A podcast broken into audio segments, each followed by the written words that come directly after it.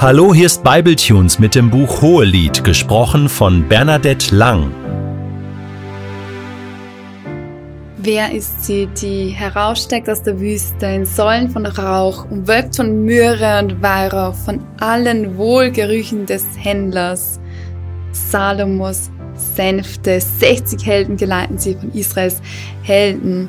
Mein Name ist Bernadette Lang und heute geht es um diesen Vers, ähm, aus dem Hohelied Kapitel 3, Vers 6 folgend. Ich möchte gerne meine Gedanken dazu teilen. Ich persönlich liebe das Hohelied sehr. Es ist das Herzstück der Begegnung des Menschen mit Gott. Und man könnte sagen, wenn man das Hohelied auslegt und liest, was für eine Verschwendung. Was für eine Verschwendung an Liebe. Was für eine exklusive, teure extravagante Liebe, die Gott als Bräutigam uns, jedem Einzelnen seiner Braut, zeigt. Wir sehen hier die Schilderung einer eindrucksvollen Prozession, eine Sänfte, die aus der Wüste hervorsteigt, umwölkt mit Säulen von Rauch und Myrrhe, Weihrauch und Myrrhe. Es ist das Bild einer Hochzeit.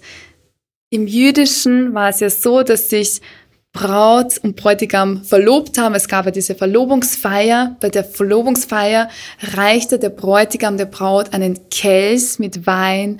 Und wenn die Verlobte oder zukünftig Verlobte diesen Kelch genommen hat und daraus getrunken hat, dann war das ein Zeichen dafür, dass sie diese Einladung annimmt. Wir sehen das auch natürlich beim letzten Abendmahl, wo Jesus sein Blut, quasi den Wein nimmt und sagt, das ist mein Blut, nee, tut dies zu meinem Gedächtnis. Er spricht diese Einladung aus für einen Bund. Und wenn dann die Braut oder die Verlobte diesen, diesen Kelch getrunken hat mit Wein, dann war es so, dass der Bräutigam zurückging und eine Wohnung vorbereitete für die Braut und es gab den Boten des Bräutigams, den Freund des Bräutigams, der einen, eine Botenfunktion hatte und zwischen Braut und Bräutigam vermittelte.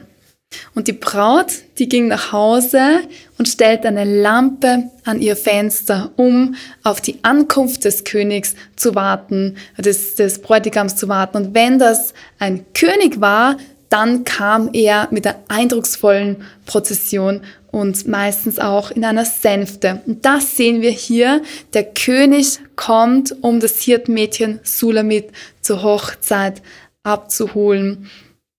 Und er kommt, er, um, er ist umkreist von sehr vielen Helden. Und wir sehen, dass er gekrönt wird.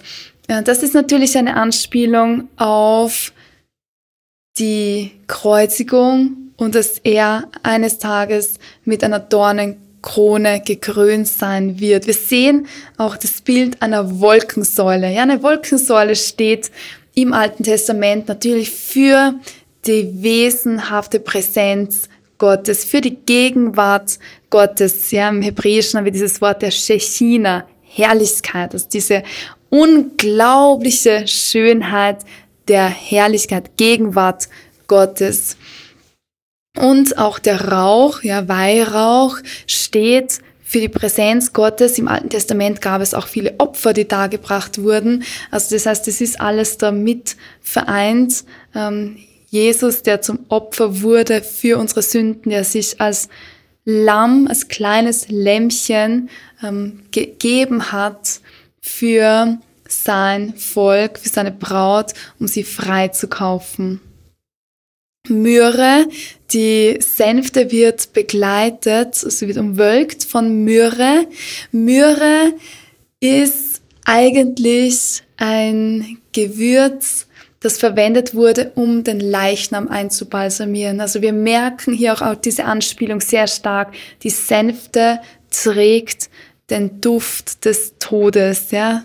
Das heißt, äh, wir sehen, der Weg den der Bräutigam genommen hat in die Berge in den vorigen Kapiteln, hat ihm das Leben gekostet, aber das Hirtenmädchen ist sein Lohn.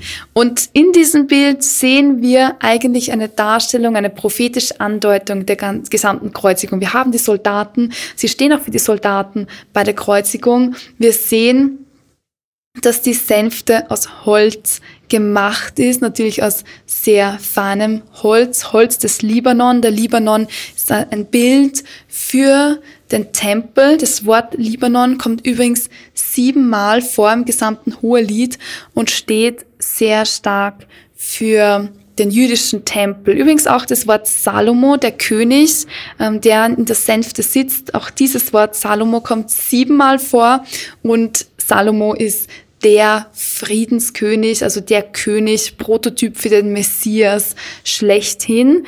Ähm, also hier haben wir auch wieder eine Anspielung natürlich sehr klar auf Jesus Christus. Und noch eine, wer ein bisschen sich interessiert für die jüdische Zahlenmystik, das Wort Dodi, das ist das hebräische Wort für mein Geliebter, kommt 26 Mal im gesamten Hohelied vor. Und in der jüdischen Zahlenmystik ist das auch die Zusammen, äh, der Zahlenwert des Gottesnamens. Also ja, wir sehen die Identifizierung des Geliebten mit Salomo, mit ähm, Adonai, mit, dem, mit Gott, der, der sich zeigt in diesem Bild, das wir hier sehen, Salomo. Also er kommt in dieser unglaublichen Sänfte. 60 Helden geleiten sie. Ähm, die Soldaten, Israels Helden, gehen neben ihm her. Und wo kommen die Soldaten wieder vor? Natürlich bei der Kreuzigung. Wo kommt das Holz vor? Natürlich auch das Holz des Kreuzes, an dem der König der Juden hing. Und wir haben die Töchter Jerusalems, ähm, die kommen auch siebenmal insgesamt vor im Hohelied. Das, die stehen für Frauen, die ihn begleiten.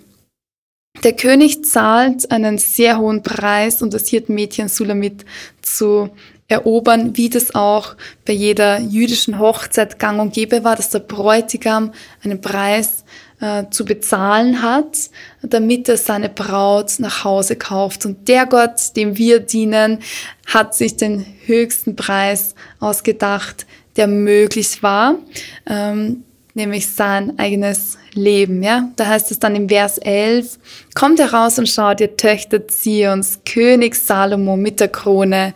Damit hat ihn seine Mutter gekrönt am Tag seiner Hochzeit, am Tag seiner Herzensfreude. Und das, der Tag seiner Hochzeit, der Tag seiner Herzensfreude, das ist dieses große, äh, ja, Endspiel, worauf alles hinzielt.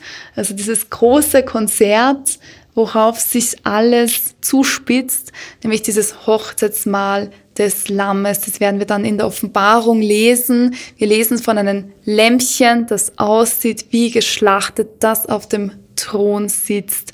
Und das ist das Bild der Hochzeit, wozu Gott uns einladet.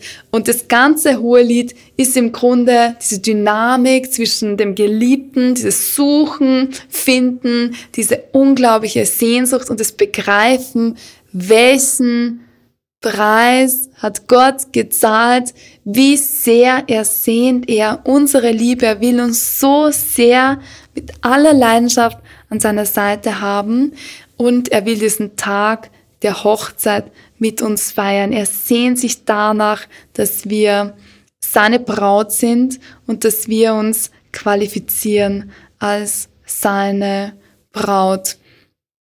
Also eine sehr beeindruckende Szene. Auch hier wird sichtbar, dass jedes Wort, das hier verwendet wird, ja, also die Lehne ist aus Gold. Das Gold steht wiederum hier für das Königtum. Also wir haben so stark dieses Motiv, der König wirbt um das Herz seines Mädchens, qualifiziert sie als Braut an seiner Seite und darin merken wir, wie leidenschaftlich unser Gott ist.